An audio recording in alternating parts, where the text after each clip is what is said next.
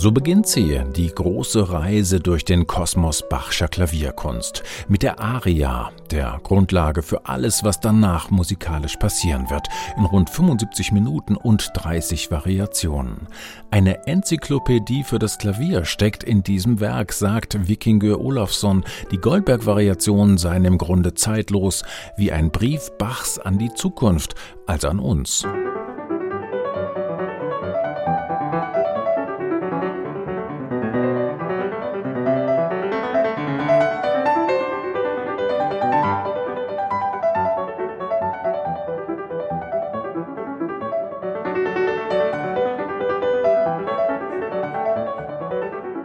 Schon vor 25 Jahren, als er noch ein junger Kerl war, der bei seiner Mutter zu Hause in Island Unterricht bekam, hat Vikinge Olafsson davon geträumt, irgendwann einmal dieses Werk aufzunehmen.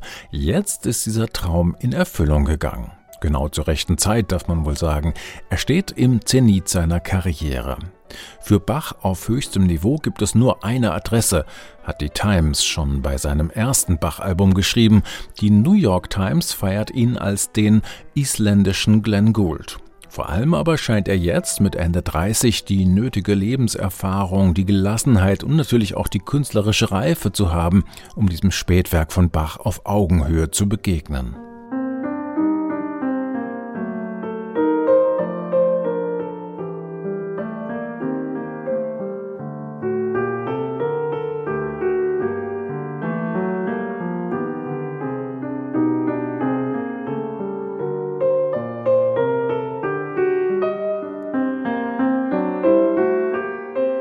Olafsson formt jede Phrase, jeden Ton dieses schier endlosen Variationenwerks mit einer Art staunendem Forscherdrang. Sehr bestimmt und entschlossen, sich das kunstvolle Gebilde Bachs zu eigen zu machen, aber auch immer wieder bereit, einen Schritt zurückzutreten und einfach nur zu betrachten, wie sich die Musik quasi von alleine fortspinnt.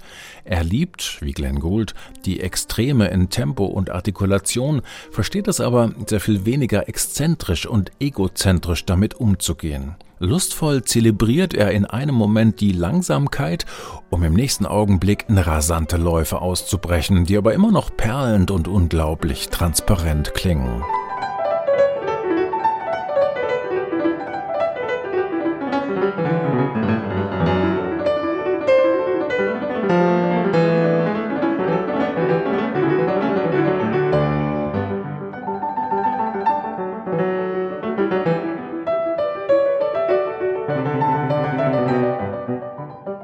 Die Musik von Bach ist reich an komplexen Strukturen, aber es gibt fast keine Spielanweisungen in den Noten.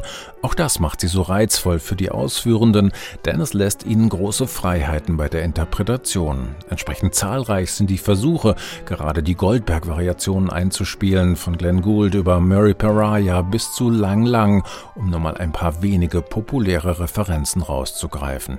Man könnte jetzt Vergleiche anstellen, unterschiedliche Nuancen herausarbeiten und diskutieren und jeder würde vielleicht am Ende seinen Favoriten finden. Vikingur Olafsson, so will, will ich nur sagen, wird sich da bei mir persönlich ganz weit oben einsortieren. Viel wichtiger ist aber, dieser wundervollen Musik von Bach den Raum zu schenken, den sie verdient. Oder, wie Wikinger Olafsson es ausdrückt, Bach ist wie ein Lebenselixier. Der einzige Komponist, den ich den ganzen Tag lang spielen kann, ohne seiner jemals überdrüssig zu werden.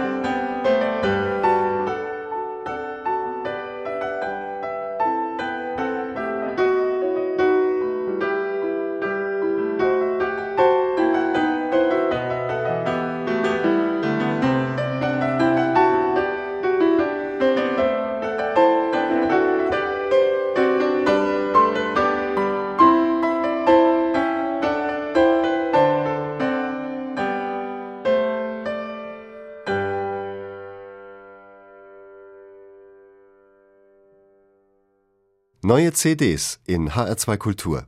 Weitere Rezensionen auf hr2.de